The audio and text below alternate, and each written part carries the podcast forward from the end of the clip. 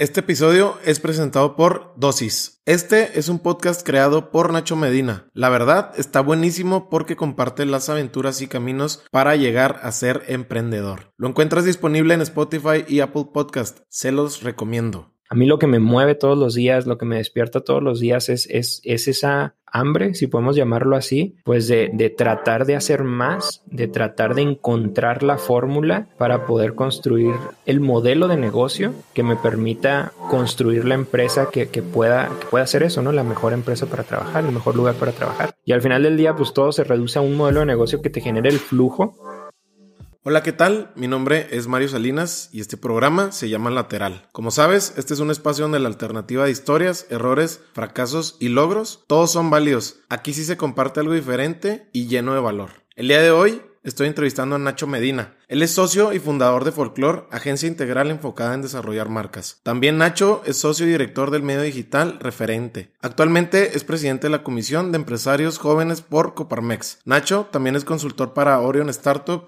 y consejero de la red de cohesión y participación social. Como ven, pues Nacho trae un expertise muy muy alto y el día de hoy nos fuimos de lleno en sus aprendizajes a través de los momentos decisivos que ha tenido en su vida. El estilo de liderazgo que ejerce en Folklore para crear el mejor lugar de trabajo, lo que hoy en día no lo permite dormir y también platicamos de la filosofía de los estoicos y cómo él la aplica en su vida. Este episodio es muy muy especial y espero y les guste tanto como a mí. Mil, mil gracias.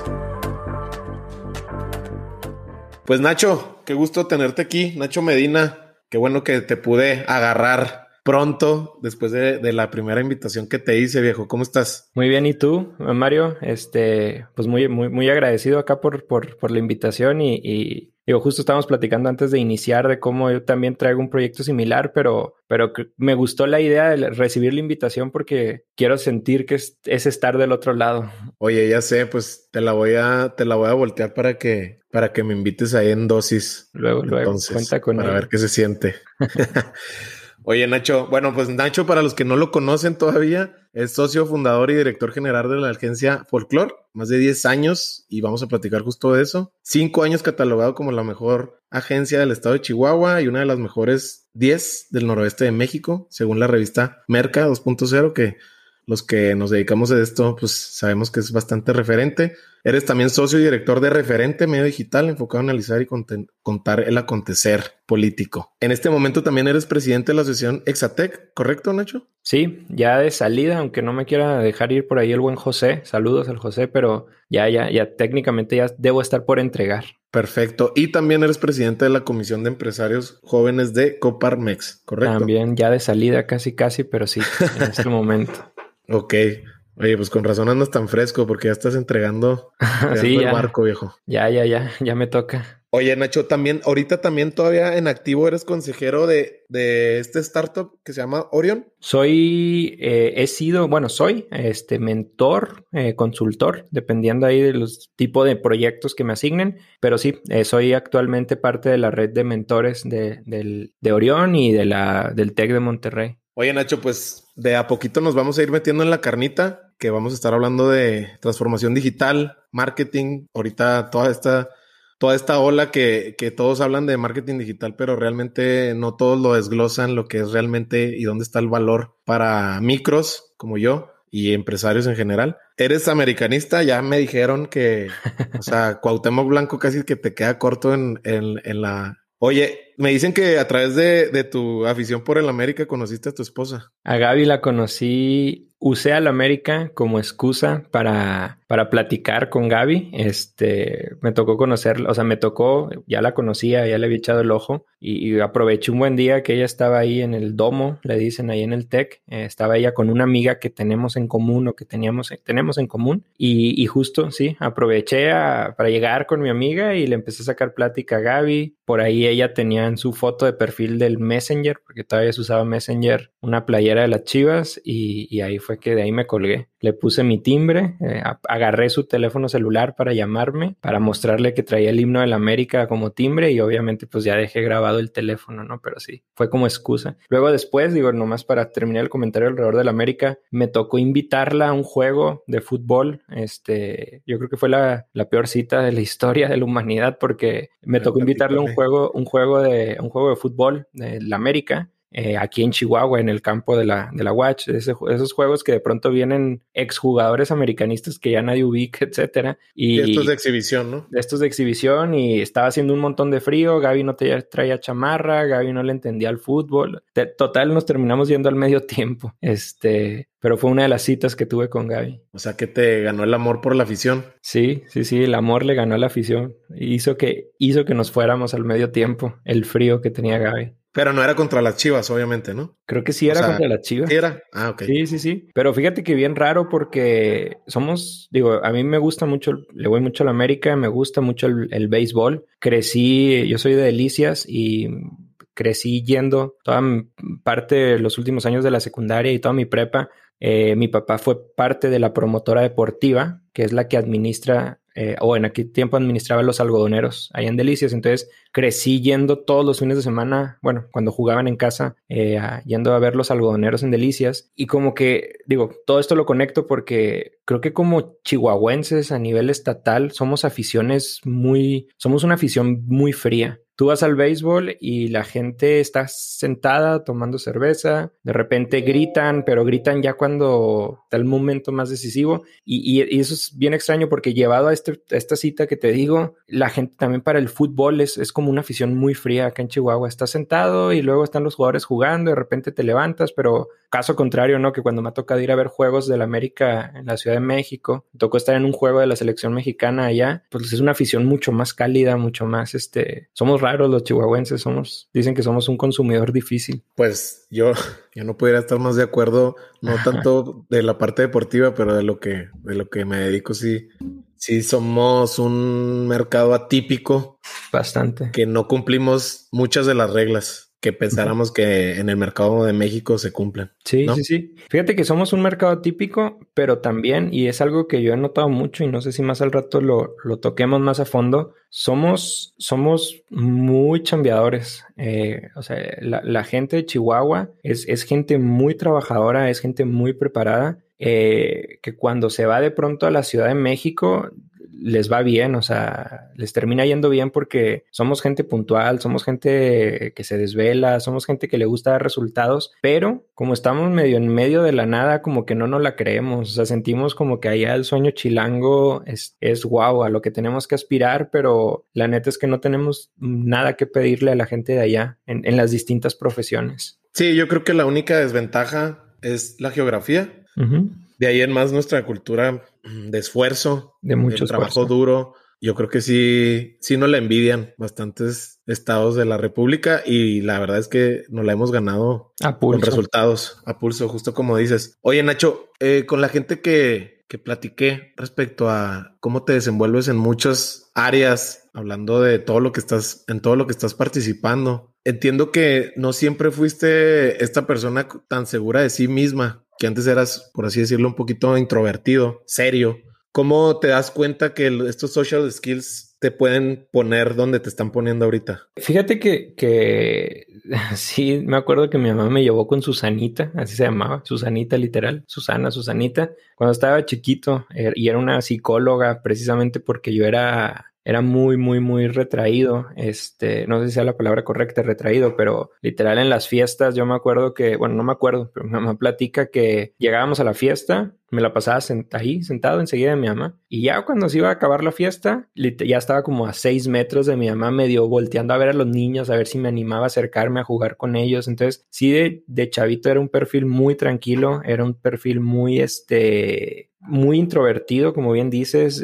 Digo, sí, me platico en una de las charlas que doy que yo no veía supercampeones, Dragon Ball, nada de eso. O sea, yo era más de mis, mi alegría y estas cosas de jugar a disfrazarme de científico y cosas así como más solitario. No, no sé en qué momento, digo, yo me considero ahorita no me considero la persona más extrovertida del mundo, o sea, no soy el cuate que llega a un lugar donde hay muchas personas y ya llega llamando la atención y tratando de ser el foco de atención, pero sí creo que soy un perfil, soy un tipo de persona que, que, que, que entabla rápido conversación con otras personas y a través de la conversación como que empiezas a, a, atender esos puentes y a través, o sea, me gusta llegar y ganarme la confianza, no me gusta llegar y llamar la atención, no sé si me, si me explico y, creo que este perfil de tratar de conectar rápido con las personas, esta forma de tratar de conectar con las personas, de tratar de ayudar a las personas, creo que es, es, es, es un skill bastante interesante, bastante poderoso porque la gente lo nota, ¿no? Cuando, cuando, cuando llegas y conectas a gusto con la gente, la gente lo nota y eso te abre muchas puertas. Bueno, Nacho, es que también saber escuchar Ajá. es algo que realmente si la gente lo prueba, esa herramienta por X tiempo sostenido,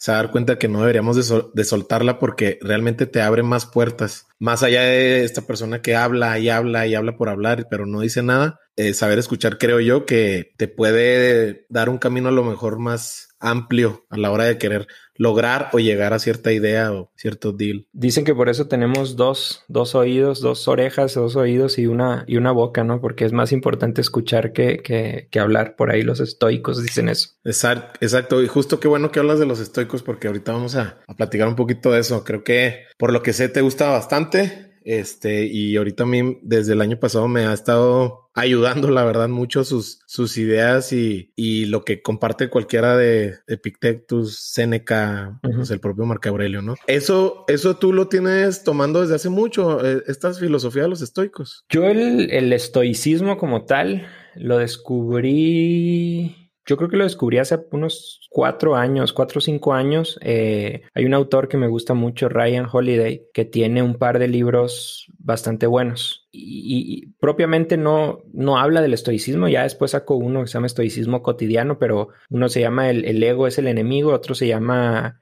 no me acuerdo del otro libro, ¿no? Pero tiene dos libros que me gustaron mucho y a partir de ahí como que me empecé a meter más en el tema, ¿no? Hay otro, hay un Mark Manson también que tiene un par de libros también muy buenos y, y realmente han sido, eh, ahí está, mira, el, el, sutil arte que te importa un carajo. Es, es buenísimo. Es muy buen libro, muy, muy buen libro. Y, y, de ahí he ido sacando como estas ideas, ¿no? Siéndote sincero, no he, no he, no he entrado a meditaciones de Marco Aurelio, no me he ido a ese, a ese nivel de profundidad porque me he acomodado, me he estacionado en algunas ideas que son como que las que agarré como torales y sobre esas, eh, sobre esas voy. Pero digo, digo, lo conocí hace como cuatro años más o menos, pero, pero sí creo que hay un, hay algunas ideas del estoicismo que yo considero eh, he tenido a lo largo de mi vida sin saber que eran temas estoicos, ¿no? Que creo me han ayudado mucho, ¿no? Por ejemplo, yo tiendo mucho a asumir la responsabilidad de todo lo que pasa. O sea, en el entorno, en cualquier entorno, si algo sale mal, a mí me gusta asumir la responsabilidad. O sea, si tú y yo estamos en un proyecto de lo que sea y hay algo sale mal, algo, sal, algo sale mal y tú eres de alguna otra manera el responsable directo, a mí me gusta asumir, a ver, ¿qué hice yo? O sea, ¿qué me faltó hacer para que a Mario eh, para que Mario no hubiera fallado, ¿no? Para poderle apoyar a Mario. O sea, eso de asumir la responsabilidad es algo que me ha acompañado mucho y, y pues es como una especie de doble check, ¿no? Y, y, te ayuda a empujar los proyectos. Justo, justo habla Mark Manson, el, está el libro también de Extreme Ownership. El cual también te recomiendo, no sé si ya lo, lo uh -huh. checaste, pero habla de esta responsabilidad total. Sí. Digo, ojo que sí siento que hay una diferencia bien notoria entre la responsabilidad y la culpa que siento yo que es la culpa la que te puede jugar muy, muy, muy, muy en contra. Sí, sí, sí, sí. O sea, es, es, es, es un tema de asumir la responsabilidad, pero levantándote, ¿no? O sea, es, a ver, ya me estoy sacudiendo las rodillas y qué pude haber hecho diferente, pero a lo que sigue, ¿no? Fíjate que hay una, hay, hay, una anécdota que cuento y que tiene que ver de alguna otra manera con estas ideas del estoicismo. En algún momento me invitaron a, a dar una plática de, de, del Fuck Up Nights. Sí, sí, el, el, concepto, digo, para quienes nos escuchan y no lo, no lo, no lo conocen, pues el, básicamente son pláticas de fracasos, ¿no? Tú tienes que llegar a compartir un fracaso eh, que hayas tenido en el ámbito profesional o personal. Eh, y me acuerdo que cuando me invitan, eh, yo me quedo pensando y digo, oye, pues o sea, con gusto voy, pero pues yo no tengo ningún fracaso. O sea, digo, me gradué, inicié luego, luego el negocio y no, pues no he fracasado. O sea, no en un plan egocentrista, pero sí fue así como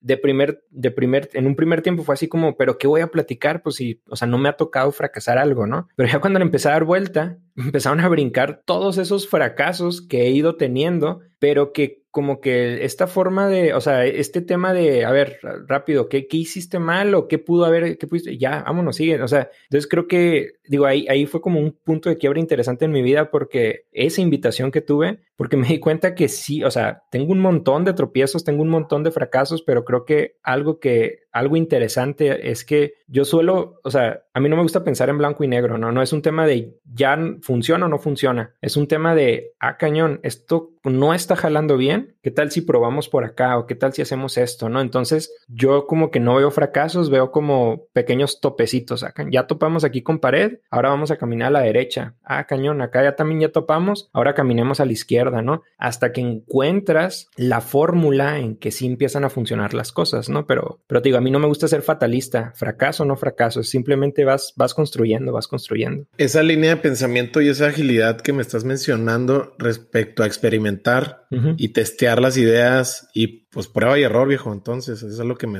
lo que yo te estoy entendiendo. ¿Siempre la tuviste? ¿Te ayudó la escuela? ¿Desde casa salió? ¿O desde que vendías tazos en la primaria? No sé, yo creo que es, es, un tema que traigo desde, desde que tengo memoria. O sea, y, y así me gusta explicar cuando hablo de temas de emprendimiento me gusta explicar que el emprendimiento es como un experimento, ¿no? Es literal jugar al científico. Le vas quitando y poniendo cosas a tu proyecto, le vas quitando y poniendo, quitando y poniendo, hasta que encuentras la fórmula que, te, que hace que funcione. Y ya que encuentras la fórmula, pues tienes que seguirle quitando y poniendo hasta que vayas haciendo que esa fórmula cada vez te funcione de mejor manera, ¿no? Entonces, ¿qué es lo que ahora en tiempos de modernos de Lean, Lean, Lean Startup y todo eso, pues te hablan de las iteraciones y todo esto, ¿no? Pero digo, no sabría decirte la fuente de dónde pero sí es algo que me ha acompañado mucho, ¿no? En folklore, eh, nosotros hemos sido de todo. O sea, arrancamos siendo una agencia de, de, marketing digital y luego nos convertimos en una agencia de branding y luego nos convertimos en una productora. O sea, hemos ido siempre haciendo muchas iteraciones en función a lo que el mercado nos iba diciendo. Había, hay cosas que hemos hecho y que no funcionan y las dormimos y, y ha sido un literal un rebotar constante, ¿no? Y, y en ese rebotar constante pues vas encontrando cosas que te funcionan muy bien y de esas te cuelgas. ¿no? Cosas que no funcionan y las duermes y las duermes y las duermes. Hay un riesgo ahí fuerte, ¿no? Con el desenfoque, pero no sé, digo, el tema de los tazos es, es una anécdota también muy padre, pero creo que eso es algo que sí siempre he tenido conmigo, ¿no? Como me, gusta me gusta jugar al emprendedor, ¿no? El tema del emprender es algo que sí siempre me ha acompañado. Oye, Nacho, mencionabas eh, esta anécdota de los tazos donde está en una de tus pláticas para TED Talk XX, eh, donde mencionas que estabas dominando el mercado. Sí gracias a tu diferenciación, gracias a, tu proveedor estrella, ¿no? A mi tía. Eh, le diste vuelta muy rápido en ese momento, por lo que mencionas. No te quedaste con el, no te, no te quedaste con el ego, ¿no? O sea, simplemente le diste la vuelta. Sí, digo, eh, obviamente, pues la, la, anécdota, como la cuento, está, está como no sobreactuada. Realmente pasó todo eso, pero pues obviamente es para dejar el punto claro, ¿no? Pero sí, es, eso es algo que tengo mucho, o sea, eh, bueno, el tema de los tazos es obviamente a los 8, 9 años, pero por ejemplo ya en secundaria que sí andaba yo vendiendo discos piratas en, la, en, las, en las 52 ahí en Delicias y también, o sea, ya cuando no fue un negocio porque ya Alex tenía un quemador de discos y eventualmente más gente, pues ya también se murió, ¿no? En prepa me acuerdo que arranqué mi marca de playeras, piticetas se llamaban, eran playeras con frases, este, mi papá me acuerdo que me hizo un pulpo de una tinta y yo hice mis propias eh, mis primeras playeras, no vendí ninguna y también, no, sé, está el pulpo guardado, yo creo. Eh, tuve mi primer emprendimiento digital, por así decirlo, era elcalzón.net. Era una página de sociales en Delicias, tipo como estas que hubo acá en Chihuahua, de Ula Ula, si no me equivoco. Pero era el calzón que después maduró como donpatito.net. Y de hecho, donpatito.net fue mi primer, fue mi primer factura, fue mi primer, este, dada de alta en SAT como persona física y de ahí generamos la, generé mi primer factura que por aquí las tengo, de hecho. Este, wow. pero sí, como eso que dices, como suelo ser muy desprendido, ¿no? De los proyectos, de las ideas. En algún momento me, me, tocó escuchar una plática de alguien que decía, que hablaba de los empresarios y los emprendedores, ¿no? Obviamente hay muchas concepciones de empresario, emprendedor y unos a favor, en contra, etcétera, pero él decía que los emprendedores son gente que le gusta crear cosas, crear, crear, crear, pero se aburren muy rápido cuando ya se consolidan las cosas o cuando tienen que ser. Entonces, pues no sé si tenga que ver con algo de eso, porque yo sí suelo, suelo, me gusta mucho andar encontrando formas de cómo, pues no voy a decir generar dinero, pero sí, o sea, siempre ando viendo qué, podemos hacer, ¿no? ¿Qué se puede hacer diferente? ¿Qué puede mejorar? lo que me tope en la calle, lo que me platiquen, etcétera, ¿no? Pero, pero sí suelo de pronto soltar los proyectos muy rápido, ¿no? Ahorita hablábamos antes de, entrar acá de la consistencia, creo que me falta consistencia, ¿no? En cierto punto, ¿no? Que, que después, después también yo creo que es sano aceptar nuestra naturaleza, ¿no? O sea, Digo, si nos gusta crear y, y, si vamos más por esta apuesta de siempre una mejora y siempre darle la, darle la innovación a, a, este bebé, a este producto, pues a lo mejor ese, ese es nuestro core. Hay que también, como he platicado con gente que te conoce, o sea, pues hay que saber delegar y saber que a lo mejor ahí esa área pues no es la de nosotros y ahí no vamos a, a batear en un porcentaje alto, ¿no? Entonces, justo, justo como lo mencionas, pues hay que de alguna manera entender cuáles son nuestras oportunidades dentro de la empresa o la que se está generando o el proyecto que ya, ya viene de bajada, ¿no? Hay, hay un concepto de, de, liderazgo, no me acuerdo de quién es, en dónde lo leí, pero es, o sea, de, de, liderar a partir de a través de las fortalezas o a partir de las fortalezas. Y justo tiene que ver con esto que mencionas, ¿no? Es entender tus fortalezas, entender las fortalezas de las personas eh, que están en tu equipo y liderar a través de sus fortalezas, ¿no? O sea, no puedes poner a hacer algo a alguien que no lo que no es bueno o que no le gusta, ¿no? O sea, tienes que aprender a jugar con las capacidades, con las fortalezas, con los gustos de cada quien para armar equipos fuertes, equipos de alto, de alto, de alto rendimiento, ¿no? Es difícil. Yo me acuerdo también en folclore la primera vez que me tocó soltar, que obviamente cuando emprendes, pues eres el hombre orquesta, ¿no? Y, y tú eres el más fregón y eres el que hace todo y nada puede pasar sin ti. Y me acuerdo muy bien de mi primera experiencia delegando, este, o sea, no delegando, porque obviamente pues, delegar es parte de, todos los días, pero soltando, ¿no? Una parte de la oficina y, y, y entendiendo que ya hay cosas que no van a pasar por ti y cosas que van a estar pasando sin que te des cuenta. Quieras o no, es un reto fuerte para el ego. O sea, es un reto fuerte para el, para el, ese momento, pues tú eres el dueño, tú eres el que controla, tú eres el que, y hay cañón.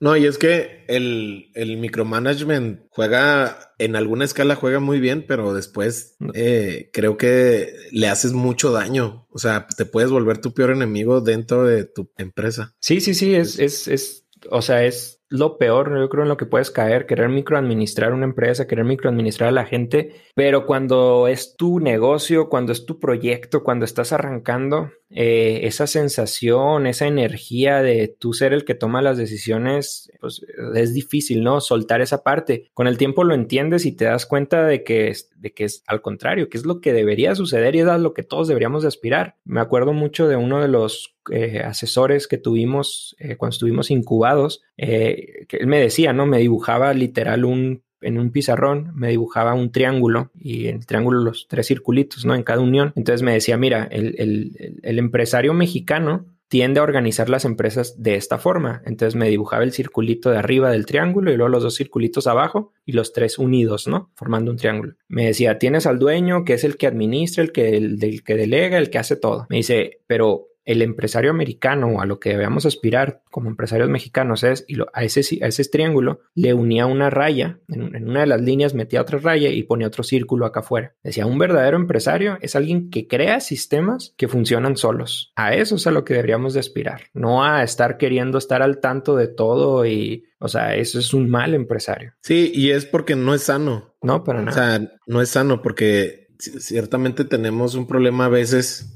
y es más, hablo a título personal, de la identidad. Entonces, donde realmente nos enclaustramos en, en solamente esto, cuando ya el bebé ya creció y ya es un niño que ya casi está comiendo solo y tú todavía le quieres dar comida de bebés, entonces ya no funciona así y tienes que aceptarlo. Hay una frase, digo, perdón que saque muchas frases. Soy, no, no, adelante. Soy el peor, pero, pero deja mucho, o sea, soy muy bueno para recordar las frases, pero no los autores, entonces siempre las suelto sin autores. Es, pero hay, una frase que también me gusta mucho y es, es muy cruda, pero dice algo así como las personas que te ayudaron a llegar al punto en el cual estás ahorita no necesariamente son las personas que te van a ayudar al punto en el que quieres estar el día de mañana, ¿no? Y, creo que se me hace bien cruda, pero se me hace bien interesante porque habla justo como de ese, ese, ese techo que todos tenemos, principio de Peter le llaman por ahí, de, o sea, tú tienes ciertas habilidades, ciertas capacidades que te ayudan a crecer o te ayudan a, a ayudar a crecer una organización hasta cierto punto, pero ya llegado a ese punto, no necesariamente eres la persona más adecuada para seguir empujando al siguiente. Y eso te pega a ti también como líder de la empresa, ¿no? Como líder de la organización. O sea, llega un punto en que a lo mejor ya no eres la persona más adecuada para estar al frente de la, de la misma. Obviamente, ya cuando estamos hablando de cuando la empresa llega a madurar un punto en el cual pues ya empiezan a hablar de cosas que no entiendes, ¿no? Pero, pero, pero sí es eso, o sea, es, saber tener la humildad para entender que en algún punto tú tienes que ir soltando cosas y o hacerte un lado. Híjole, y se dice tan fácil y es sumamente complejo y difícil porque es como si te quitan un brazo, no sé. Sí, sí, sí lo entiendo. Y sí, justamente hablaba el CFO, CEO de, de Sports World, que, que, van a tener una fusión próximamente, hablaba justo en un foro de cómo en algún momento tu soporte es familia y amigos y luego después es te, te sales de ese círculo y entra otro círculo que a lo mejor son eh, hablando digo hablando a su escala él, hablaba de socios y luego de inversionistas y luego ya de consejo y ya gobierno corporativo no hablando de que él ya son la cadena que están eh, cotizando en la bolsa. Y justo tú lo tú lo explicaste inclusive mejor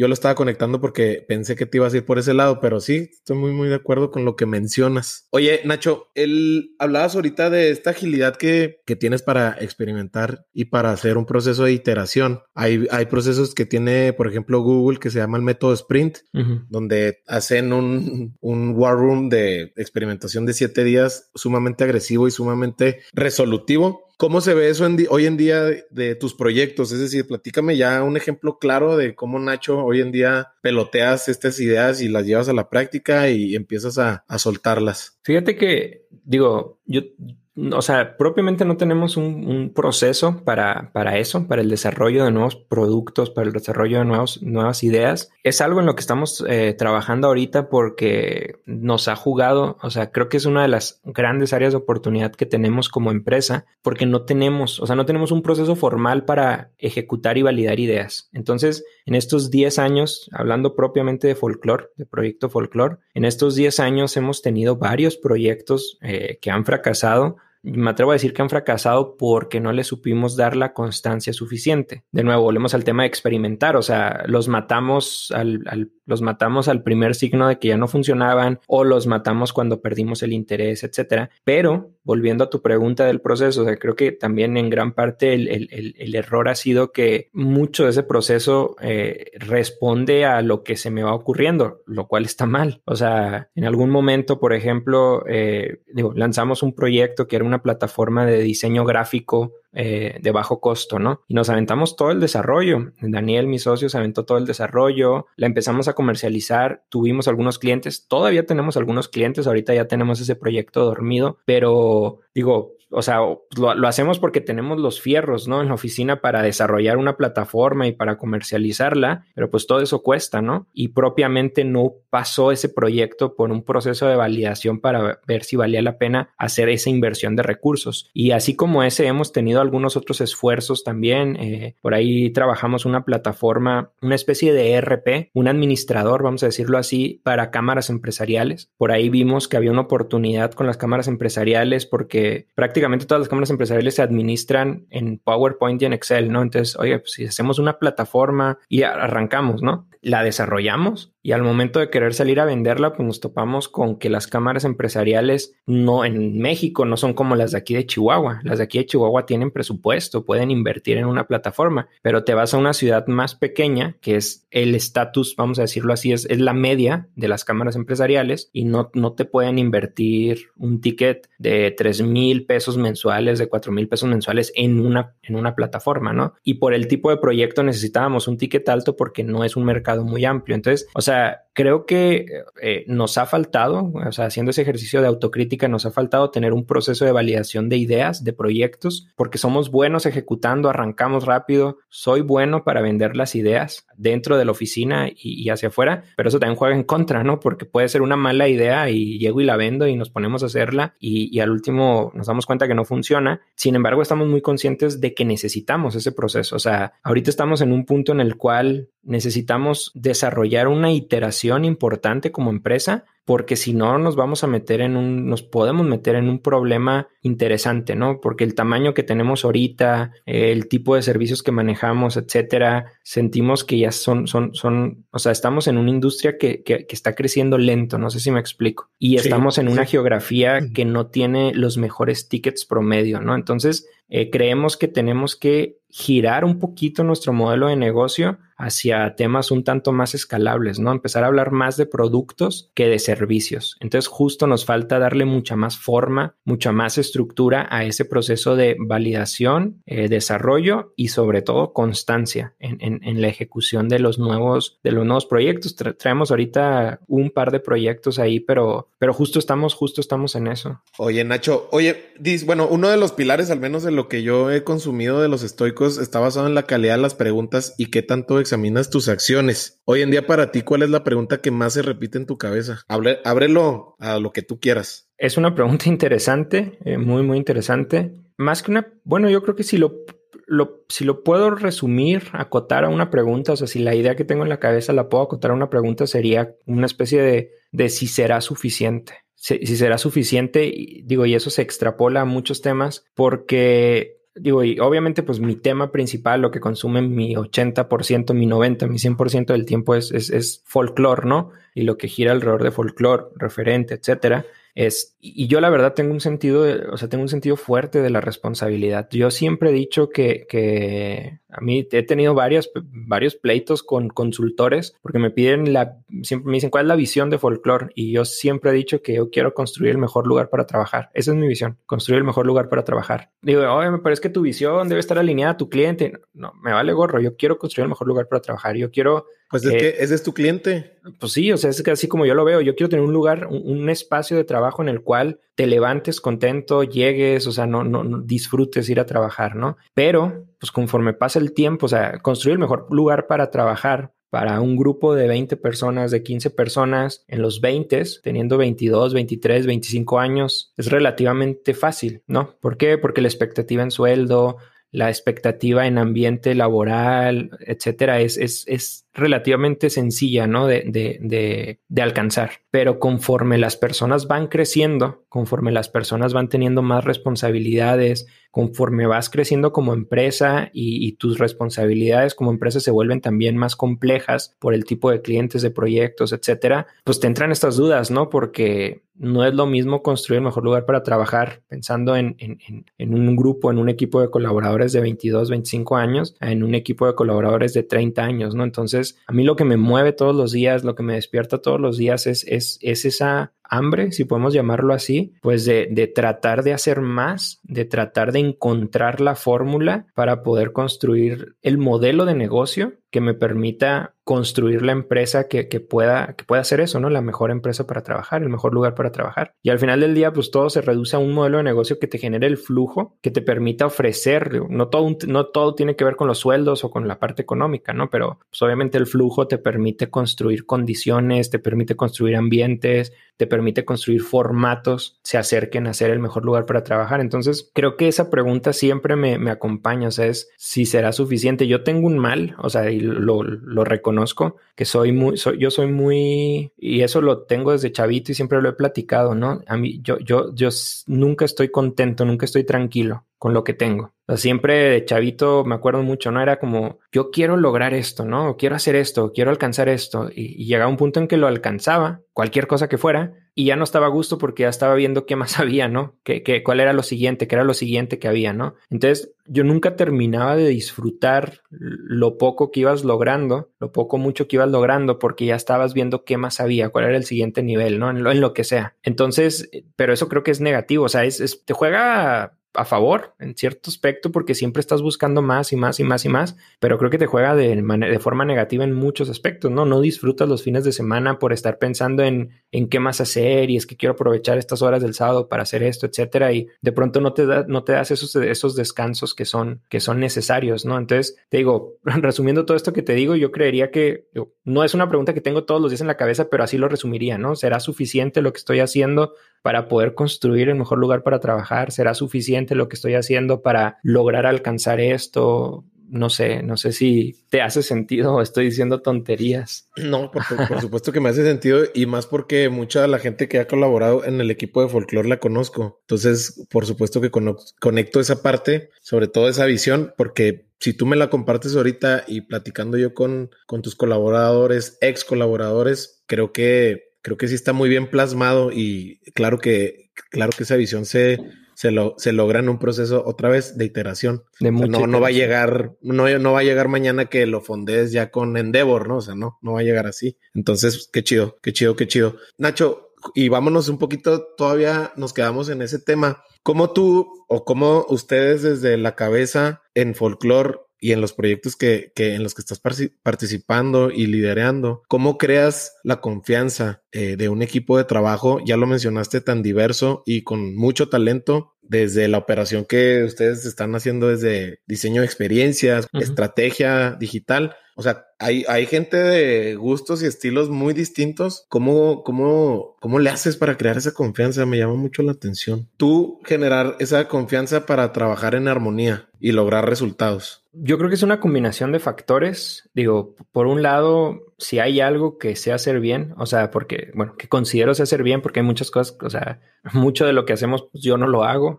entonces, eh, pero, hay algo que yo creo, hay un talento que yo creo que tengo que es como poder, poder no encontrar, porque ni siquiera las busco, ¿no? Como poder ir detectando, ¿no? A las personas con talento. Y luego ya que tienes cerca a las personas con talento, digo, es, complicado tratar de bajarlo, tratar de, de, meterlo a una respuesta, pero, pero creo, creo que es hay, hay, todo un tema ahí, ¿no? Tratando de entender a las personas o tratando de entender cómo, cómo compartir con las personas, cómo platicar con las personas para saberles vender una, una idea. Hablabas ahorita tú mucho de escuchar y, y creo que tiene que ver, tiene que ver con eso, ¿no? Tener, tener la capacidad de realmente es entender a la persona que está enfrente de ti, entender qué lo mueve, entender por qué momentos está pasando y a partir de ahí construir eh, en equipo, ¿no? Te digo, creo que soy bueno para vender ideas, creo que soy bueno para vender proyectos y, eso pues te ayuda obviamente, ¿no? A, motivar a las personas a que se conecten con un proyecto, a motivar a las personas a, conectarlas con una visión, ¿no? Con algo que tú quieres, que tú quieres lograr, pero, pero es todo un tema, es, es complicado. Yo, yo eh, me topé con un problema fuerte en folklore cerca del año 4 porque cuando tú estás empezando, cuando estás chiquito, pues obviamente tus amigos son tus, o sea, las empresas, tus primeros colaboradores son tus amigos, ¿no? Es gente que vas acercando y tú estás al pendiente de todo, ¿no? Tú, los líderes están al pendiente de todo, conectan con el cliente, conectan con las personas, etcétera. Pero cerca del año 4, ya éramos un equipo de 15 personas más o menos, ya empiezas a delegar, empiezas a ya no tener contacto directo entre comillas, operativamente hablando, con todos los perfiles y ahí entonces eh, se empieza a desgastar un poco la,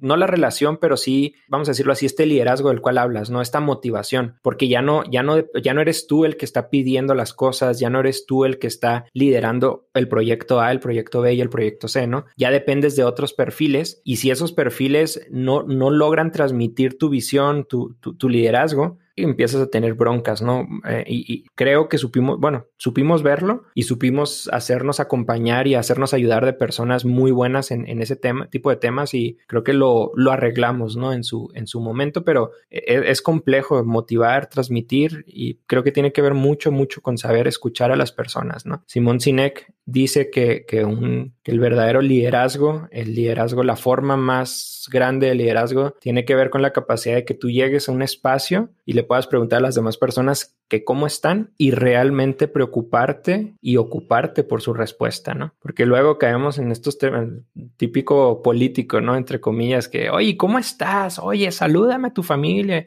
Ni siquiera saben cómo te llamas, ¿no? O sea, es, el verdadero liderazgo es, es, poder estar al servicio de las demás personas, ¿no? Y, no me considero para nada, o sea, pero creo que es algo a lo que todos deberíamos aspirar, ¿no? Como sí, de acuerdo, y, lo menciona muy bien en varios libros.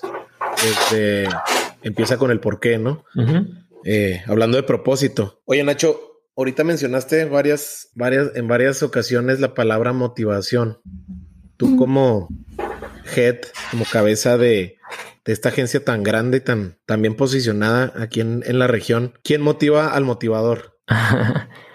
Es, compleja la, es, compleja la pregunta, ¿no? Porque obviamente tienes tu primer círculo, tienes tu círculo más cercano, ¿no? Tienes a tu, en mi caso, pues tengo a Gaby, a mi esposa, tienes tu familia, eh, eh, mi mamá, mi papá, mi hermana, este, que te acompañan siempre, ¿no? Y, están, están disponibles en el buen sentido siempre como familia para ti y te apoyan y te entienden. Eh, tienes tus círculos de amigos, etcétera, pero el liderazgo creo que en muchos sentidos es, una, es, un tema de muchos, es muy solitario, porque más allá del vínculo personal que tienes con una pareja, que tienes con una, con una, con tu familia, al final del día la responsabilidad sobre una organización, sobre un proyecto, sobre lo que sea, recae en ti. O sea, y, por más, o sea, tienes apoyo, tienes esa motivación, pero, pero pues la responsabilidad nadie te la quita, ¿no? Entonces, eh, a veces por más porras que estés recibiendo y por más apoyo y respaldo que tengas, te sientes solo, ¿no? Porque al final del día va a haber un punto en el que o las cosas salen bien o las cosas salen mal y, y pues depende de ti, ¿no? Como líder en un proyecto, en una organización. Entonces,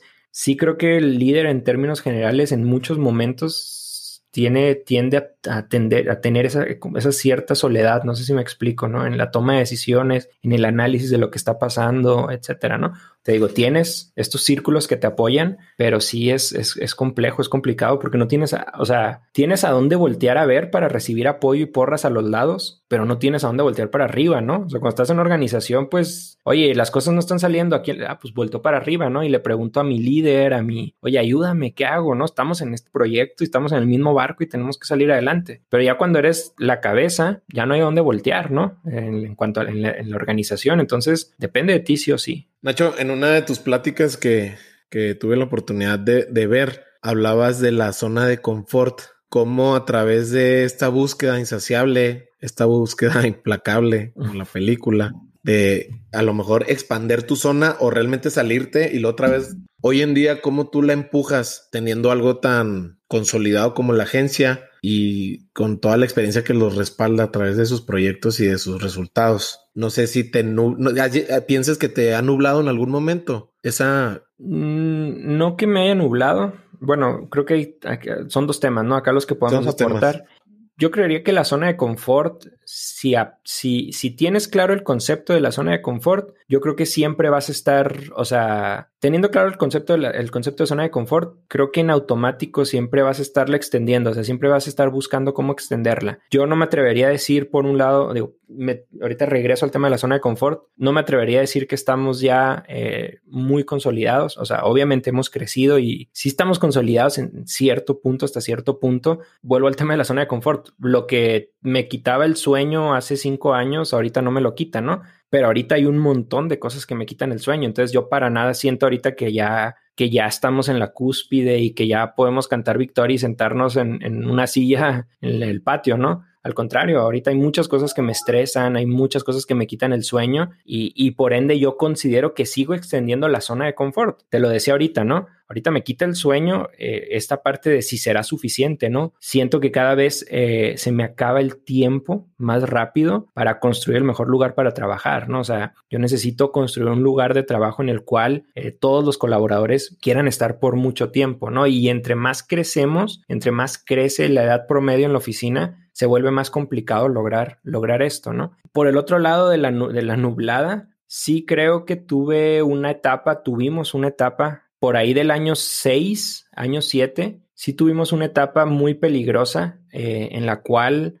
pues no, no, te sientes en la cima, pero sí sientes que ya todo está muy bien armado y te aburres. Y ese, ese aburrimiento te lleva a querer emprender cosas nuevas, te lleva a querer hacer cosas más, pero no más por el hecho de, de querer hacerlas, ¿no? En algún momento me gusta mucho leer, viendo libros, me, me topé un libro, de, no me acuerdo se llama Jim Collins, pero es eh, ¿Por qué los grandes caen? ¿No? ¿Por qué las grandes empresas caen? De nuevo, no es que seamos la gran empresa, pero justo las etapas que mencionaban en el libro eran las etapas por las cuales estábamos pasando, ¿no? Que era, ok, las cosas empiezan a funcionar y luego hay un punto en el cual decía, búsqueda, la búsqueda de más y empiezas a buscar más y más y más y descuidas tu foco, ¿no? Y eso hace que caigas, ¿no? Entonces, eh, para mí fue bien revelador y pues creo que supimos entendernos y gobernarnos un poco y eso nos, pues creo que nos lo hicimos a tiempo, ¿no? Pero, pero sí, sí creo que pues nunca, nunca paras de aprender, o sea, y la zona de confort siempre se extiende, pero ojo, o sea, el tema es ese, que siempre estés sudando, que siempre te estés retando, porque si no, pues no estás creciendo. ¿Cuál es la idea que estás ahorita retando hoy en día? ¿Cuál es esa línea de pensamiento que, que a lo mejor ya no es lo que era el año pasado o meses atrás? Mira, ahorita digo, girando alrededor de construir el mejor lugar para trabajar, eh, pero no visto así en lo bonito, sino en la prisa de lograr generar el modelo de negocio que te permita construirlo. El, el tema ahorita, yo, yo a lo mejor giraría alrededor de dos ideas. La primera es que si queremos construir un mejor lugar para trabajar, necesitamos salirnos de Chihuahua. Necesitamos llegar a otras geografías, llegar a otros mercados con tickets promedio más altos, etcétera, ¿no? Entonces, eso pues, nos lleva a, a cambiar mucho la forma en cómo pensamos, en cómo nos vendemos, en cómo nos ofrecemos, girar la vista a, otras, a otras geografías, ¿no? A otras, a otras regiones. Y la otra línea de pensamiento, este, que creo es complicada, pues es justo el tema que también lo comentaba al principio de, de pensar más en productos que en servicios, ¿no? Y es un tema bastante complejo porque somos una empresa de servicios, pero creemos muy fuerte que los servicios son complejos, ¿no? Al momento de querer escalarlos como empresa. Entonces, nos interesa mucho encontrar ese producto, esa alternativa que complemente nuestra oferta de valor y que nos pueda generar mucha escalabilidad, ¿no? Para de nuevo poder tener el flujo que nos permita construir la, la, mejor empresa para trabajar. Eso y que le estamos dando vuelta a la, a la idea de, de, qué va a pasar en el post-COVID, ¿no? Si ya vamos a volver a la oficina, si va a ser mixto, si ya nunca volvemos, pero eso ya más es, es más del día a día. Sí, y aparte, pues bien dicen, preocúpate por los problemas que tienes ahorita, no los que vas a tener mañana, ¿no? Y ni siquiera sabemos cuándo realmente vamos a poder volver a la oficina bien. Pareciera por tendencia que se queda como en un modelo híbrido, más no sé tú cómo lo veas. Creo que va por ahí. Creo que vamos a, va a haber un modelo híbrido. Es, digo, modelo híbrido, puedes ir a la oficina cuando quieras, eh, o tres días, dos días, dos días, tres días, pero no sé, o sea, justo he estado pensando en si, por ejemplo, la oficina, en vez de que sea una oficina con espacios individuales, que sea una oficina con, con, con salas de junta o con, con espacios grupales, ¿no? Este es el área de diseño, este es el área de branding, este es el área de... Entonces, cada área tiene su, su propia dinámica, ¿no? Y pueden trabajar desde casa, pero nos vemos el jueves, ¿no? Para rebotar ideas, para rebotar, crear como esos espacios creativos. Para mí la principal pérdida en cuanto a el modelo de home office es la cultura laboral. Yo creo que es, es donde más nos ha pegado a nosotros. Operativamente no nos ha pegado, pero sí nos ha pegado en la cultura, ¿no? Porque hay gente que, que ahorita está con nosotros, trabajando con nosotros, que no le tocó la oficina presencial. Entonces, quieras o no, pues la camadería, la plática, te no la tienes y eso es lo que construye eh, cultura, ¿no? Sí, de acuerdo. Y fíjate qué bueno que lo mencionas. Es un punto muy clave porque del, el año pasado que estaba esta inercia hacia hablar de, del home office y cómo sí funciona, nadie mencionaba la pérdida de cultura. Como que todos te querían vender esta idea de que, claro, o sea, suelta la renta, suelta la,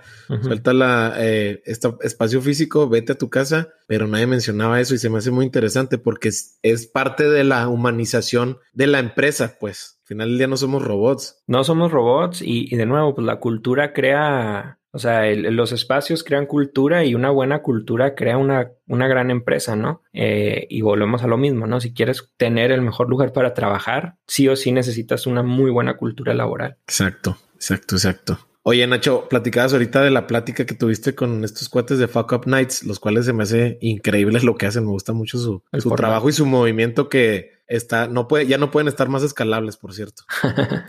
Eh, ¿Qué harías hoy en día si supieras que fallarías y que aún así para ti vale la pena? O sea, ¿qué harías de entrada que sabes que vas a fallar, pero que dices tú, va, lo hago, quiero, quiero la experiencia? Eh, me gustaría, no sé si, si, si...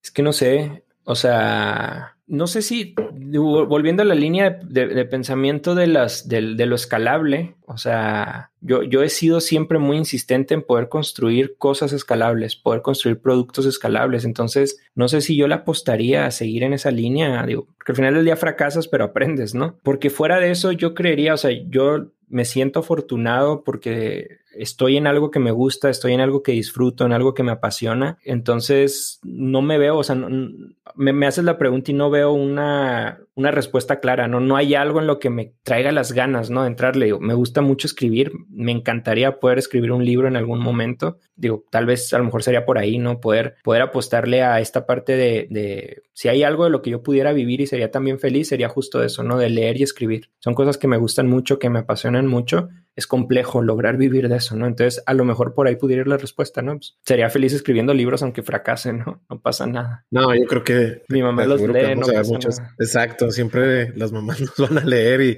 nos van a escuchar y van a comprar lo que hagamos. Y nos van a dar like en este, Instagram. y nos van a dar like y van a, y van a subir fotos de nosotros en, en Facebook. Claro. Oye, Nacho, hoy en día, digo, ya la gente que nos viene escuchando, yo creo que ya se dio cuenta que eres una persona con alto enfoque al resultado y a la, a la operación, a que sí pasen las cosas. Hoy en día, ¿qué es lo que te está dando energía? Mm, yo creería que, que me, me, me, sostengo en mi respuesta de, de, la búsqueda de más. Siempre quiero más. Entonces, te digo, y es malo por un lado, bueno por el otro, pero dentro de lo bueno justo está eso, ¿no? Siempre quieres más, siempre quieres más, siempre quieres más. Tuve un, un, un, digo, perdí yo a mi socio, a Germán, eh, con quien empecé folklore, eh, lo perdí hace tres años y sí ahí la verdad es que tuve una pausa fuerte. Eh, digo, Germán, Germán y yo compartíamos una forma de pensar muy similar, ¿no? Le apostábamos mucho a, invertíamos mucho en la cultura, invertíamos mucho en, el momento, o sea, en, en tener una oficina padre, un ambiente padre, en equipo éramos un tanto desorganizados y cuando pasa lo de Germán, la verdad es que tuve una pausa fuerte, una pausa muy, muy importante y esa pausa sí me llevó a repensar muchas cosas. Y dentro de ese, ese acomodo de ideas, eh, sí me quedé yo ya con un nuevo mindset, por así decirlo. Instalé, vamos a decirlo así, un chip que sí trae un sentido de prisa, un sentido de urgencia por, por, por el resultado, eh, por conseguir esa paz, no sé si me explico, o sea, por conseguir ese, esa empresa que ya te pueda dar ese flujo, que te pueda dar ese, esa estabilidad, esa paz, ¿no? Porque antes la verdad es que no, o sea, era como vamos bien, vamos creciendo, estamos disfrutando mientras construimos, pero cuando pasa lo de Germán sí fue así como cañón, el memento mori, ¿no? Hoy estamos, mañana no sabemos, entonces sí como me entró ese sentido de de un enfoque más fuerte hacia el resultado, a tratar de generar eh, ese, ese, esa cierta paz, yo creería que es como una combinación de estas ideas, ¿no? Las que me mueven, o sea, poder alcanzar pronto ese piso de, de, cierta paz, de cierta estabilidad, ¿no? Pero volvemos a lo mismo, nunca sé si en algún momento, a lo mejor ya estoy en él, y, pero siempre quieres más, siempre quieres más, siempre quieres más. Claro. No, y aparte, pues es parte de tu naturaleza. Entonces, decían en una entrevista de, de Marta de baile, eh, también hay que aprender a alimentar a nuestros propios demonios. Y si nuestros propios demonios sabemos que pueden jugar a nuestro favor, también son bienvenidos. Digo, tampoco no le estamos haciendo daño a nadie, ¿no? Hasta cierto punto. Oye, Nacho, platícame para ti cuál ha sido el mejor regalo que te han dado pero por supuesto que ya no me puedes mencionar esos tazos que te regalaron porque sé que eso es muy buen regalo. Yo creo que, que a mí me gustan mucho los libros, así que cualquier libro es un excelente, es un excelente regalo. Pero ya poniéndonos más filosóficos, yo, yo, yo giraría, digo, poniéndonos filosóficos y románticos, yo giraría alrededor de dos ideas, ¿no? Eh, la primera es que mis papás eh, de, chavito siempre me apoyaron mucho, mucho, mucho, mucho. O sea, quiero poner mi tienda de playeras y ahí anda mi papá consiguiendo lo necesario para armarme el burro, ¿no? Para armar el, burro para armar las playeras. Mi mamá, yo siempre tengo una frase así súper clavada que siempre me la repetía, todo lo que quieres lo puedes lograr y me hacía repetirle y repetirle y repetirle. Entonces, yo creería que ese apoyo, o sea, ese apoyo de la familia, ese, ese estar siempre apoyándote, estar siempre atrás de ti, sobre todo cuando estás en una etapa, estás chavito, estás en la primaria, estás en la secundaria, yo creería que es un gran regalo porque te da mucha confianza, te, te, te ayuda a construirte y, y, te permite, o sea, yo creo que mucho, mucho, mucho de lo poco, este, de lo poco, mucho que me ha tocado construir, que me ha tocado hacer, pues tiene que ver por esta etapa, ¿no? En la cual te apoyan, te respaldan, te llevan. Creo que ese es un gran regalo. Y el otro gran regalo, eh, me voy al tema de Germán. O sea, sí creo que es un regalo que me dio la vida como tal, o me dejó él, porque sí, la verdad es que cambió mi vida, cambió la forma me cambió mi forma de ver la vida en muchos aspectos, ese hecho, ¿no? El, haber perdido, o sea, imagínate estar creando una empresa, estar creando un proyecto a tus 30 eh, años, piensas en todo, menos en que vas a, vas a perder a un socio, ¿no? Vas a perder a una persona que, que está contigo, que te acompaña. Lo pensarás cuando ya estás grande, ¿no? O sea, te empiezan a acompañar esas ideas, pero a los 30 tienes toda la vida por delante, ¿no? Entonces, yo creo que en muchos aspectos, digo, obviamente es pues, malo, ¿no? Lo que pasó, pero creo que aprendí mucho de eso, ¿no? Dejé el refresco, eh, no he vuelto, o sea, al día siguiente de que, de que fallece Germán, fue, o sea, dejé el refresco, nunca he vuelto a tomar una sola gota de refresco, fue como una especie de demanda personal eh, y este tema de ver la vida con, con, con, otros ojos, ¿no? De tratar de disfrutarla más, tratar de, de, de, alcanzar rápido esos, o sea, de ser un poco más desprendido de las cosas, pensando también, siendo un poco más egoísta y pensando también mucho más en ti que en los demás. Y fíjate, eh, justo con, el, con la parte, pues eh, puntualmente hablaste de dos regalos, la enseñanza a partir de que, de que tu socio y, y, sé que muy buen cuate tuyo eh, fallece y este, este núcleo, este soporte que es tu familia. En el episodio 7 con Carlos, con Carlos Torres, hablábamos de, y me, me sigue resonando y cada vez que tengo pláticas con cuates, ya los tengo yo creo que hartos a los pobres, de cómo somos una cadena y lo mencionan en películas, etcétera, pero creo que cuando lo mencionó Carlos, a mí se me vino a la mente cómo nos hemos estado llenando a través de nuestra familia y hasta la fecha. Y eso es como, pues sí, es, es, dar gracias, ¿no? Es dar gracias por todo eso que, que tú mencionas. Al final del día vivimos a través de ellos y a través de sus enseñanzas, por así decirlo, ¿no? Y me gusta mucho porque al final del día creo que tú lo estás replicando con la gente con la que tú estás compartiendo experiencia, e, interacción, ya desde, desde, desde Gaby, que es lo más cercano, hasta todo lo que se viene. Paulina me lo mencionó puntualmente eso, de cómo la, la impulsabas a soltar sus miedos, lo cual es súper poderoso. Eh, Nacho, una pues, vez nos pudiéramos. Nomás, una vez con Paulina, digo, yo me, me, tocó dar clases en el TEC eh, al mismo tiempo que ella estaba estudiando la carrera.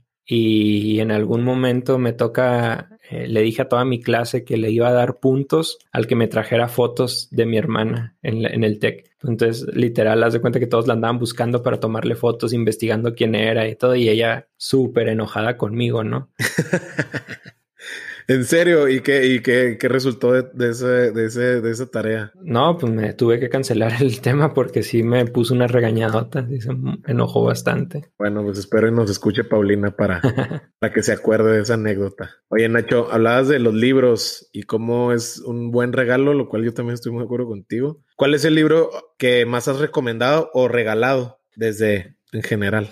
Fíjate que, digo, esa, esa, esa, esa pregunta, ¿no? De cuál es, que, como que, cuál es el mejor libro, ¿no? ¿Qué libro que recomiendas? Que es una pregunta compleja, ¿no? Porque creo que depende del momento en el que estás y depende del libro y los libros que estás leyendo, pues siempre hay un, es como las relaciones, ¿no? Siempre dicen que cuando tienes un novio, una novia eh, y cortas, eh, pues siempre te garantizo que la siguiente va a ser mejor, ¿no? O sea, siempre tienes, o sea, y con los libros creo que es similar, ¿no? O sea, siempre tienes, o sea, siempre hay un libro más y un libro más que te va enseñando y que te va enseñando entonces, dependiendo de los temas, yo creo que hay libros muy poderosos, libros que enseñan mucho. Últimamente yo he recomendado mucho el de Hábitos Atómicos. Este es un libro que... de James Clear. Es un libro muy, muy, muy accionable eh, y, creo que eh, con ideas muy buenas eh, alrededor de los hábitos, de la formación de hábitos. este Ryan Holiday es un autor que recomiendo mucho. ¿Qué libro de Ryan Holiday? Porque tiene como más de 10 el cuate. El del... Los dos que más, para mí los dos de cabecera son El obstáculo es el camino y El ego es el enemigo. Esos dos libros me gustan mucho de él. Que es el que mencionabas al inicio, el del obstáculo. Sí, que no me acordaba el nombre. Sí, el obstáculo es el camino y, este otro del ego es el enemigo. Son los dos libros que yo recomendaría de él, porque incluso tiene, hablando de temas de marketing, tiene libros sobre marketing, pero, pero a mí estos libros que hablan sobre temas de estoicismo me gustan, me gustan mucho. Fíjate que hay un libro que a mí me movió mucho cuando estaba chavito. Aquí lo tengo, de hecho, Se Buscan Locos de Jorge Cuevas. Literal es un libro tipo Gaby Cuevas, Jordi Rosado, pero es un libro que me tocó, me lo conocí en la secundaria, en la secundaria y, me, me, marcó bastante, me pegó bastante, este, para, bien, obviamente, ¿no? Pues yo, yo creo que, digo, si no, pues puedo seguir hablando de libros, ¿no? Pero, pero creo que esos libros, o sea, Ryan Holiday, lo, lo, lo, o sea, para mí fue muy revelador en muchos sentidos. Y te digo, Hábitos Atómicos es para mí un libro muy accionable que me gusta eh, leer a cada rato. ¿Te suscribiste a su newsletter? De, no, fíjate que no. El de, el de. Te lo recomiendo. El de James, no lo. El de James Clear lo manda los jueves. Órale. Te lo recomiendo cañón. Me voy. Muy bueno. Digo, también, también yo me, me fui de lleno con, con su libro y, y tiene principios muy padres que inclusive me gustó mucho porque los conecta cuando habla de la acción con, digo, ya me salí un poquito del tema, pero habla, habla un poquito de los, Atomic Habits, habla mucho y conecta con el, el, arte sutil cuando habla de la acción y cómo siempre estamos esperando a inspirarnos para conectar con la acción, cuando realmente es totalmente al revés y yo puedo estar súper de, acuerdo con eso. Fíjate que del sutil arte que te, de, que, de, que, todo te importe un carajo, hay dos ideas que me gustan mucho. Eh, o sea, hay dos ideas en concreto del libro que me gustan mucho. La primera es la de que ser parte del 99.99% de la población está bien, o sea, no necesita ser de este punto 001, que son los que son los top ultra de los temas y todo, o sea, está bien ser ordinario, no, no tienes que ser el cuate que el mejor de, de tu industria, puedes ser promedio y tener una muy buena vida. Y la otra idea que me gusta mucho de ese libro es la que habla de cómo, de la ansiedad, o sea, de cómo es el miedo alrededor de una idea te come y muchas veces ese miedo es, o sea, nada, realmente, ¿no? O sea... Y es que bien dicen que al miedo lo puedes vencer quitándole el tiempo que le dedicas a tener miedo a esa idea. Sí, enfrentar las ideas, ¿no? O sea, ya, o sea, si, si traes un tema médico, pues es ir con el doctor, punto, en vez de estar pensando en si lo tienes, si no lo tienes, ¿no? Si es enfrentar una conversación con una persona, o sea, muchas veces conversaciones difíciles tardas más preparándolas y sobrepensándolas que, que haciéndolas y que teniéndolas, ¿no? Y una vez que las tienes, si sientes una paz, estás mucho más liberado, estás más, o sea, entonces e, esas dos ideas me gustan mucho de ese libro, ¿no? Digo, ese libro también lo he recomendado bastante, pero en concreto esas dos ideas me gustan mucho de este cuate.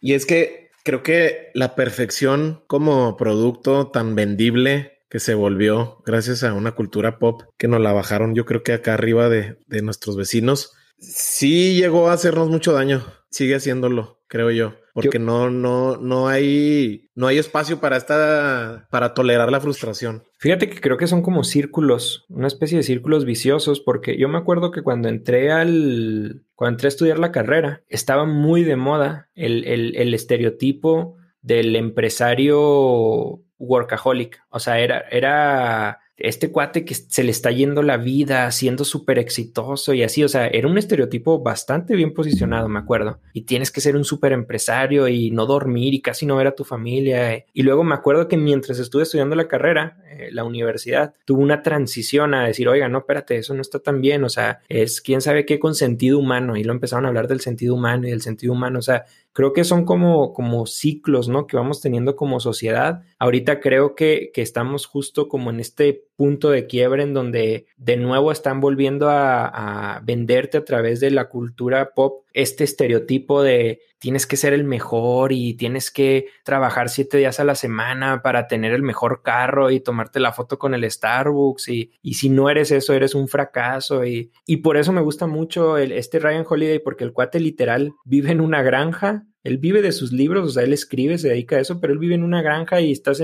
tú estás un martes en la mañana haciendo llamadas de venta y de repente te sale una historia de él jugando con unas vacas, así en martes a media mañana. O sea, a lo mejor eso es un mejor sentido de éxito que tener un millón de seguidores en Instagram, ¿no? O sea. Por supuesto, sí. Eh, creo que muchos autores ahorita también están hablando más de productividad versus estar ocupado. Totalmente. A mí me pasa mucho que la gente con la que convivo muchas veces no, no lo entiende así y choca. ¿Pero por qué? Pues porque estamos en una estructura que nos ha dicho, justo como dices, trabaja 12 horas al día, eh, no te atrevas a ir al cine en una matiné porque te vas a ver como un fracasado, un flojo. Y bueno, yo es algo que sí cada vez entiendo más cómo realmente le podemos sacar provecho si nos volvemos más al área de, productividad que la parte de estar ocupado por estar ocupado, pues no le veo mucho sentido. Hay, hay, un, hay una anécdota de, o sea, cuando estaba en la incubadora eh, con la empresa,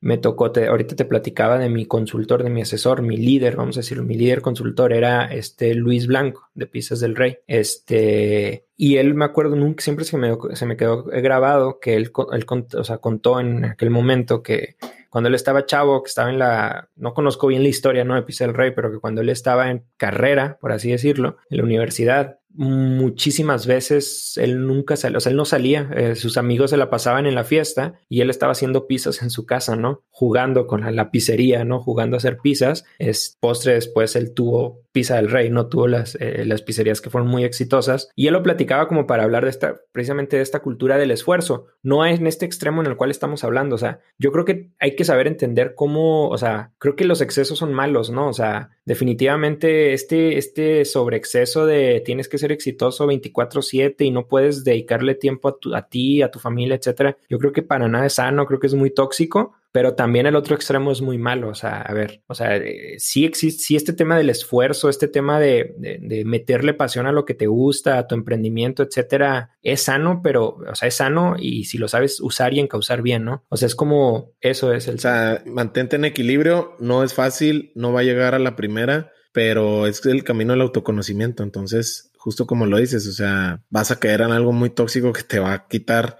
deja tú el recurso, la energía para generar algo. Y la salud. Entonces, y la salud. Oye, eh, Nacho, bueno, nos salimos poquito, pero nos salimos algo también muy interesante que es eh, hablar de estos estigmas de la, de la sociedad hoy en día. No, no, no estamos hablando del pasado, estamos hablando del presente. Corrígeme si lo menciono bien. Tienes una frase que dice amor fati. Amor fati, sí. ¿Qué significa para ti eso? Más allá de, lo que es la, la, traducción. Yo digo, hay dos, dos, dos, vamos a, les llamo mementos yo, este, dos recordatorios que, a mí me gusta tener muy presentes. No tengo tatuajes y seguramente nunca voy a tener, pero si tuviera tatuajes seguro serían esos dos. Uno es el amor fati y otro es el memento mori. Y, de estos nacen, vienen, digo, obviamente son tan relacionados con el estoicismo, pero nacen mucho, se refuerzan mucho a partir de lo de, lo de Germán, de mi socio. Pero el amor fati en esencia es eh, aprender a amar la vida como es, o sea, como la tienes. Entender que la vida va a tener momentos buenos y momentos malos. Y, y justo en esa dualidad es, es como en donde encuentras el verdadero, creo yo, sabor, aprendes a sacarle, a entender el, sabor de la vida, ¿no? Eh, yo creo que una vida con puros momentos positivos no la podrías disfrutar, no la podrías vivir, no, podrías aprender a amarla. Y una vida con puros momentos negativos, pues también este, sería demasiado, o sea, sería en exceso tormentosa, ¿no? Normalizarías lo negativo. Justo el amor, Fati, es eso, o sea, entender que la vida es, es justo esto, estar arriba, estar abajo, estar arriba, estar abajo, estar arriba, estar abajo, y aprender a utilizar unos momentos para amar los otros, ¿no? Para sacarle, para vivir los otros, ¿no? Eh, saber que cuando estás abajo y cuando estás sufriendo, cuando perdiste una persona, persona, cuando traes un tema de tu pareja, lo que sea, o sea, aprender a entender esos momentos y hacerlos tuyos para poder después disfrutar los buenos momentos cuando estos lleguen, porque un amigo Oscar Manjarres lo dice muy bien, eh, lo saca de, algún tema este, bíblico, no, no recuerdo de dónde, pero básicamente tiene que ver con eso, ¿no? O sea, ten plena certeza, plena, plena certeza que cuando las cosas estén mal, ten plena certeza que en algún punto van a estar bien, vas a volver a estar bien. Y cuando estés bien, también ten plena certeza que tarde o temprano las cosas se van a poner mal. Entonces, cuando estás en un punto de tu vida en el cual estás a gusto, en el cual todo funciona, todo camina, disfrútalo, vívelo, quiérelo porque en algún momento las cosas se van a poner mal. Y cuando las cosas estén mal, también llóralas, vívelas, disfrútalas para que eventualmente aprendas a, vivir los buenos, los buenos momentos. Así me gusta explicar el amor fati, ¿no? Que es eso, o sea, amor fati, amar la vida como es, ¿no? Con lo bueno y con lo malo. Con lo bueno y con lo malo y, y es cada vez más sano cuando conectas con ese tipo de frases porque al final del día estás disfrutando el momento. Unos le llaman conciencia plena, mindfulness, está perfecto. al final del día es eso y pues lo, lo explica muy bien Marco Aurelio. O sea, la única constante en la vida es el cambio. El cambio, el cambio, el cambio. Sale. Nacho, pues muchas gracias. Yo creo que eh, nos fuimos de lleno a medida que avanzaba la entrevista y, era justo lo que quería lograr contigo. Te agradezco mucho el, espacio que, que, me das para, para tocarnos, irnos de, de, lleno a muchas cosas. No sé si quieras agregar algo más, viejo. No, este, digo, agradecer la oportunidad de estar por acá, de, de, ser por ahí uno de tus primeros, voy a ser yo creo que como el 15, ¿no? Más o menos, el 14, el 15. este, y pues nada, qué bueno que, que, Digo, yo también por ahí traigo mi, mi, esfuerzo. Eh, hay varias personas acá en Chihuahua que están haciendo sus pininos con esto y pues qué bueno, ¿no? Que podamos crear nuestra propia cultura del podcast, nuestra propia cultura de con este tipo de proyectos, ¿no? De estar creando, estar creando cosas. La verdad disfruté mucho la plática. Está padre estar de este lado también, se disfruta mucho. Y pues nada, ya te tocará estar a ti del otro lado también acá conmigo. Sí, eh, encantado de estar ahí en dosis próximamente. Próximamente. Y seguramente se viene, se viene algo que platicábamos fuera del aire para, para colaborar, lo cual te aseguro que, que si para algo soy bueno, soy, pues, es para, para ser un necio o un persistente. No te que la diferencia es el resultado, ¿no? Entonces, pues vamos a ver. Verás que lo, vamos a estar haciendo próximo. Próximamente vamos a estar hablando de eso. Ya vas, Nacho. Pues nada, vamos a poner en las notas del episodio lo que platicamos, los libros que está recomendando Nacho, los cuales son los mismos libros básicamente que yo recomendaría si me preguntan a mí. Nacho, por último, ¿qué es lo que se está viniendo de proyectos, de estos proyectos que te, que te, que te enchinan la piel, que te mueven, que te sacuden? ¿Qué es lo que se viene en estos 12, 18 meses, viejo? Fíjate que ahorita hay algo que me mueve. Digo, ya lo tocamos más o menos ahorita, pero, pero ahorita la verdad es que estoy clavadísimo, clavadísimo, clavadísimo en, en, en poder tener, eh, hacer de folclore, eh, al menos del tema de branding, o sea, el foco ahorita en temas de branding, en temas de desarrollo, poderlo llevar a otras geografías, a otros niveles. En eso, en eso es en lo que estamos, eso es lo que nos está quitando el sueño. La verdad es que este año de pandemia, gracias a Dios, nos ha dado muchos aprendizajes, nos dio momentos complicados, tiempos operativos, temas de flujo, pero no tienes idea de cómo hemos aprendido. Ahorita eh, un gran porcentaje de nuestros clientes actuales es de otras geografías y estamos haciendo esfuerzos muy fuertes para mejorar, no mejorar, eh, siempre puedes mejorar, ¿no? Temas de servicio, temas de calidad, etcétera, pero en concreto estamos apostándole mucho a mejorar el valor percibido, el valor entregado para poder llegar a otras geografías, competir del tú por tú con, con despachos muy reconocidos a nivel nacional, internacional y, y pues en eso estamos, ¿no? Clavados en eso, clavados en, en construir el mejor lugar para trabajar. Está muy padre verlo cómo se está desarrollando esa visión acá cuando estamos por fuera. Te felicito por eso, viejo. No, muchas gracias, muchas, muchas gracias. Nacho, pues gracias. Eh, seguramente nos podíamos seguir de largo, pero tu América está jugando y sé que ya, ya, lo quieres ver, viejo. Entonces, eh, seguimos en contacto y pues nada, muchas gracias. No, a ti, Mario, y seguro pronto nos estaremos viendo. Y eso fue todo por hoy. Como ven, pues el episodio está buenísimo y seguramente nos pudimos haber extendido más. Si te gustó el episodio, suscríbete en Apple Podcast y califícanos con 5 estrellas. También nos puedes seguir en Spotify y búscanos en Instagram como Lateral Podcast. Menciónanos en tus historias si conectaste con algo de lo que escuchaste. Mi nombre es Mario Salinas y nos vemos en el próximo episodio. Gracias.